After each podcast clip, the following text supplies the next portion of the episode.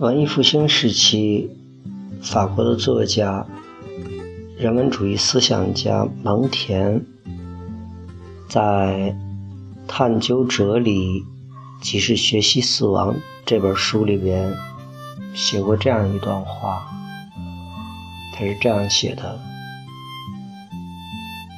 如果我编书，就要会编一部人类死亡记录。同时附上以下的注解：教会别人死亡的人，同时也能教会人生活。开始我在看《当呼吸化为空气》，看到“至死方休”这篇时，我看到这段话我是不理解的。可是后来，当我看完保罗，在他的第二篇《至死方休》的最后一段话时，我恍然大悟。他是这样写的：我之所以写这本书，我要传达的信息非常简单，那就是在往后的生命中。你会有很多时间要去回顾自己的过去，罗列出你去过的地方、做过的事对这个世界的意义。那么，我衷心希望，当你遇到这样的时刻，你一定不要忘了，你曾经让一个将死的人，他的余生充满了欢乐。在你到来之前的岁月。我对这种欢乐一无所知，我不奢求这样的欢乐永无止境，我只会觉得平和喜乐，心满意足。在此时此刻的当下，这是我生命中最重大的事儿。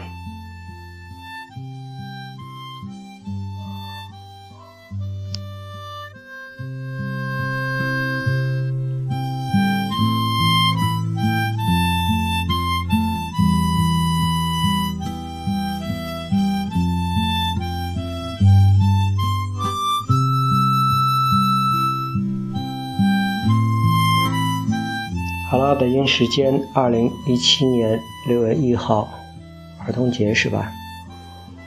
然后我们就在今天开始来自保罗·卡拉尼什的《当呼吸化为空气》的第二篇章“至死方休”这一篇章，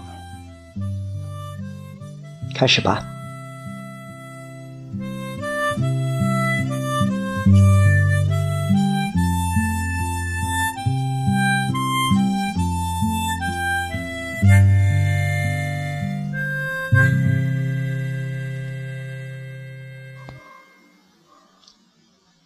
病床上，露西和我相拥流泪。CT 扫描的图像仍然在电脑屏幕上闪烁。我作为医生的身份特性已经不重要了。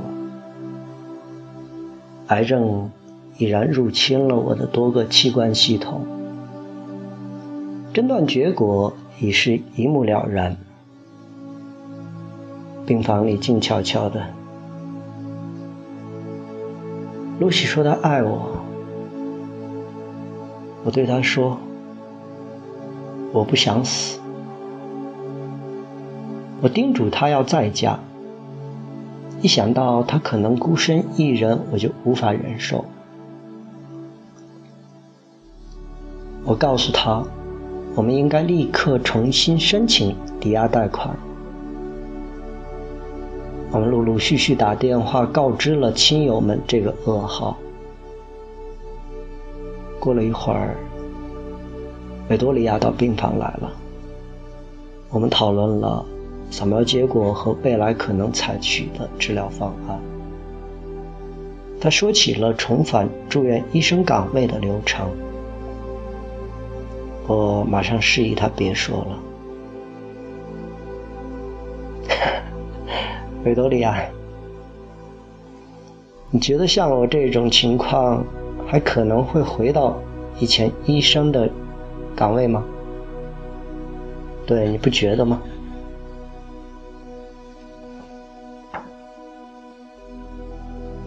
我生命的一个章节似乎已经结束，也许整本生命之书都已临近尾声。我不再是牧师或者牧人，可以去协助生死的过渡。我发现自己就是那样的茫然困惑、不知所措，就像一个需要度化的绵羊。是的，重大疾病不是要改变人生，而是要将你的人生打得粉碎。感觉仿佛神迹降临，强烈的光突然刺激我的眼睛。照射出真正重要的事情。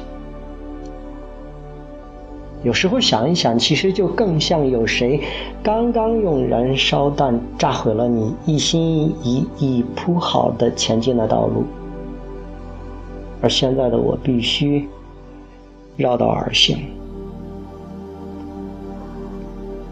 我的弟弟吉旺来到我的床前，他跟我说：“哥。”你已经很成功了，你知道吗？我知道你知道的，是吧？唉，我当然知道，我的兄弟是好意，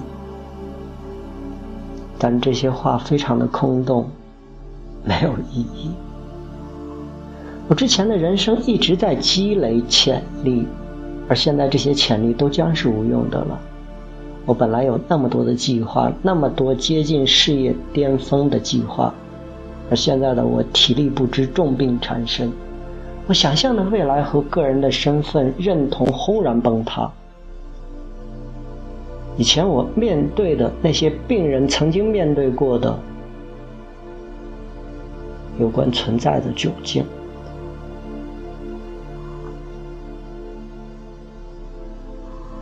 外面的狗叫个不停，难道他们也知道我的肺癌确诊了？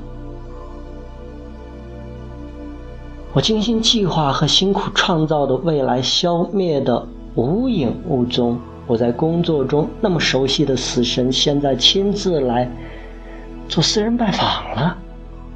我们终于狭路相逢，正面交锋。然而，我似乎一点也认不出我面前的这位死神。想想多年来，我治疗过无数的病人，而如今我却自己站在这个十字路口。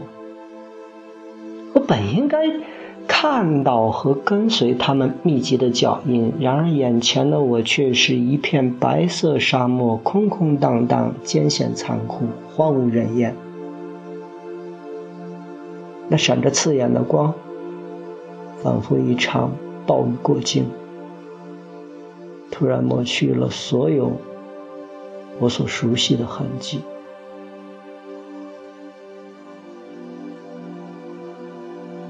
夕阳西下，第二天一早我就要出院了，和肿瘤医生约在那周晚些时候见面。但护士告诉我，我的肿瘤医生晚上下班去接孩子之前会来看看我。他叫艾玛·海沃德。他想在正式治疗开始之前跟我打个招呼。说起来，我和艾玛算是认识的，之前接过他的一些病人，但除了偶尔因为工作上的事情接治一下外，我们俩没有过其他的接触。我的父母兄弟们也在病房里各自待着，没有说一句话。而露西一直坐在我的床边，握着我的手。这时候门开了，艾玛走了进来。她那身白大褂一看就知道穿了一整天，而且是很漫长的一天。但她的笑容很精神，很明朗。她比我年长几岁，那深色的长发，不过却有点灰白的迹象。这个我是知道的，一般和死神打交道的人几乎都有过早白头的状况。他笑着拉了把椅子坐下。嗨，保罗，你好啊，我叫艾玛。我今天只能待一会儿，很抱歉，但我还是想过来跟你做个自我介绍。我伸着我那满是缠着输液管的胳膊，和他握了握手。谢谢你过来，我知道你要去接孩子，这些是我的家人。他向露西点头致意，接着又向我爸妈和兄弟们问好，然后说道：“很遗憾，你遇到这种事情。哦，对，也很遗憾你们遇到这种事情。是这样的，过几天我们再长谈啊。我已经让那边开始检测你的肿瘤切片了。”这样治疗呢也好有个方向，可能用化疗，也可能不用，这要看检测结果了。听完他的话，我突然想到了十八个月前，我因为阑尾炎住院，那时候大家都不把我当病人看，我还是他们的同事，甚至是我自己的医疗顾问。我现在觉得应该也一样。然后我告诉他，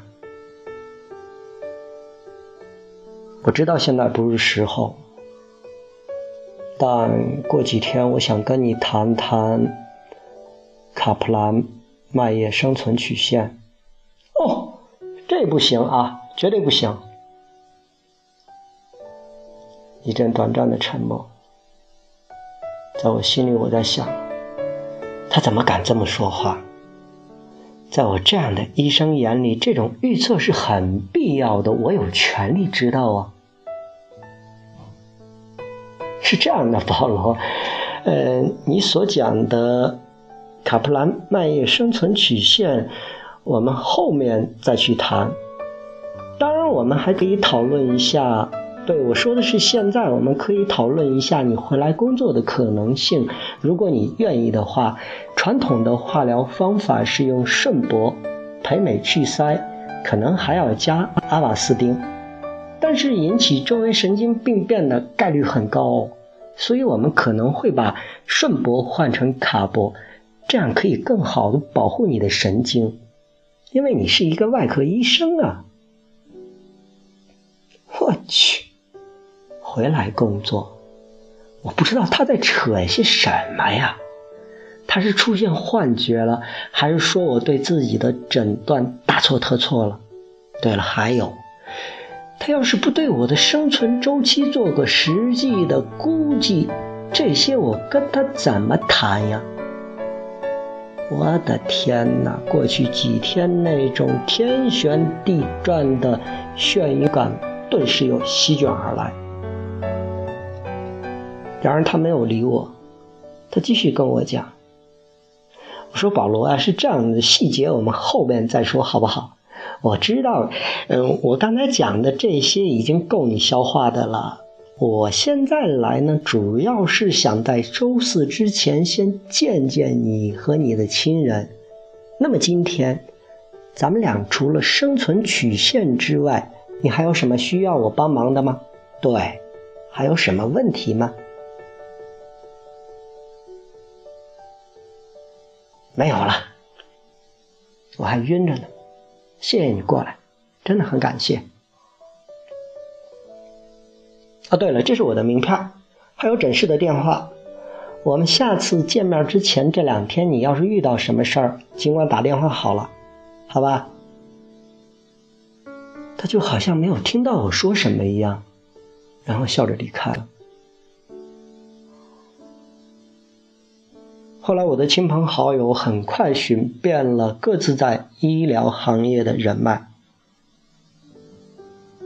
看谁是美国最好的肺癌医生。休斯顿和纽约有比较大的肿瘤中心，他们在想我是不是应该去那样的地方接受治疗。至于怎么搬过去或者暂时转院之类的具体操作问题，就到时候再说了。结果你知道吗？你们知道吗？很快得到了答案。艾玛居然是艾玛，她是全国顶尖、世界知名的肿瘤医生，在一个国家级的癌症咨询委员会做肺癌方面的专家。不仅如此，她还是一个很会理解病人的好医生，知道什么时候进。什么时候退？当我的亲人告诉我的时候，略略想了想冥冥中的一系列事件。我这满世界漂游，然后在电脑随机进行了一通匹配，我就到了这里做住院医生，然后到最后被诊断出了绝症，又分配到了一个最好的医生手里。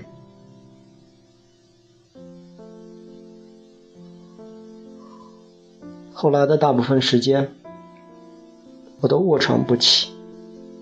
癌症在进一步的恶化，我明显更虚弱了。我的身体与其本身自带的特性发生了根本的变化。上床休息或者下床上厕所，已经不能是一个自然而然的皮脂下的运动程序，需要费很大的力气。而且还要事前做好很多的计划准备。理疗师为我列了一张单子，要准备些东西，好让我出院回家也住得舒服。一根手杖，特制的马桶坐圈，休息的时候垫在腿部的泡沫板，还开了一对新的止痛药。我迈着蹒跚的步子走出了医院的时候，心里真是想不通。仅仅六天前，我还在手术室，一站就是将近三十六个小时啊！难道就这样一周的时间就变得这么的虚弱了？是啊，某种程度上说是这样。不过那三十六个小时，我也是用了些小办法，同样是在有别的医生合作的情况下才挺过来的。而且即便如此。当时的手术过程中，我也感到了身体剧烈的疼痛。现在，CT 片和检测结果都显示了，不仅是癌症，而且是扩散到了全身的癌症，病入膏肓，四肢僵直。难道因为自己的恐惧被证实了？我就不再坚持一个医疗工作者对工作、对病人、对神经外科、对完美的职责和追求，不再硬撑了吗？我心里给出了一个肯定的答案。这样一来，就有了一个悖论。我就像一个正接近终点线却轰然倒地的长跑运动员，照顾病患的责任再也驱动不了我前进，因为我自己已经。成为了一个病人。通常遇到情况特殊的病人时，这是在过去，我会咨询相关的专家，也会去读相关的资料。而眼下的情况似乎也没有什么区别。我也开始查阅化疗资料。看到了种类繁多的药剂，还有更多现代和先进的疗法，主要针对具体的病变。我脑子里冒出了数不清的问题，根本无法进行有效的直接研究。这就像18世纪的英国诗人、启蒙主义者柏柏说过的一句话：“一个人。”一知半解的时候是最危险的，隐则深透畅饮，否则你就会尝不到知识的甘泉。由于我没有相关的医疗经验，我就在这样一个全新的信息世界里，真的是找不到北，也没法在卡普兰麦叶曲线上给我自己定位。于是乎，我只好有所期待的等着。和我的那位好医生见面。后来，我做的最多的事还是休息，一般都是坐在那儿，盯着一张露西和我的合影出神。那是医学院时期照的，我们在跳舞，在开怀大笑。可是现在真是太忧伤了。照片里的两个人正在一起计划着新生活，对以后的苦难却毫不知情。而且我也从来没有怀疑过自己的身体会出现什么问题。我怎么会就从一个医生一下子就变成了病人？整个过程真的是让我措手不及、慌张忙乱，而且我的家人也卷入了其中。我们在一家药店开了账户，定期把药邮寄到家，订购了一个床栏，还买了一个根据人体工程学设计的床垫，帮我缓解剧烈的背痛。我们本来有个理财计划，几天前还充满信心的觉得未来一年我的收入会翻个六倍，而现在这个计划却风雨飘摇。好像必须要运用新的理财工具来给露西的未来提供保障了。我父亲对我说：“要是真的改变计划，那就是我在向癌症投降。”他觉得我能战胜癌症，会奇迹般的痊愈。可是，这话我之前听病人家属说过多少次了？每当那个时候，都不知道跟我的病人家属说些什么。而现在的我，我也不知道该跟我自己的父亲说些什么。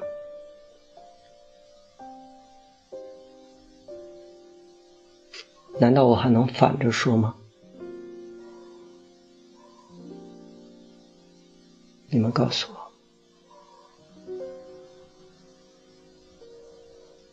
OK，让我们从这本书里边出来。我们以一首来自陈小虎的《无用》去结束我们今天晚上的录音。我是天天，我在灵宝，你在哪里？那么在这首歌之前呢？让天天提前也跟你说一声晚安。也不会歌颂思念啊，太重提不起。触手可及再珍惜，也不会惊喜。理想啊，太远看不清。我不要说话，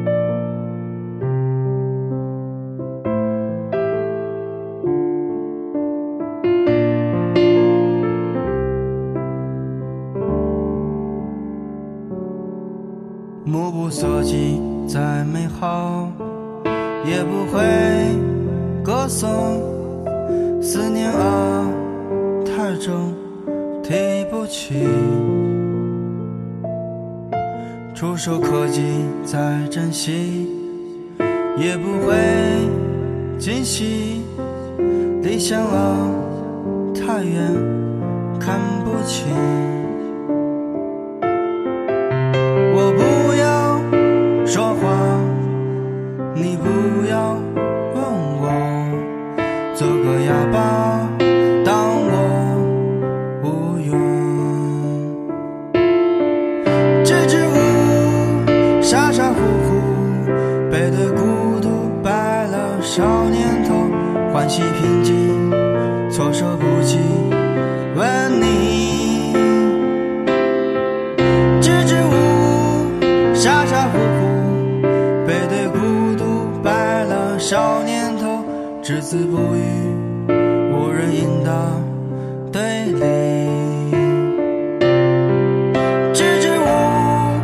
傻傻乎乎，背对孤独，白了少年头，欢喜平静，措手不及。问你，支支吾吾，傻傻乎乎，背对孤独，白了少年头，只字不语，无人应答，对立。只字不，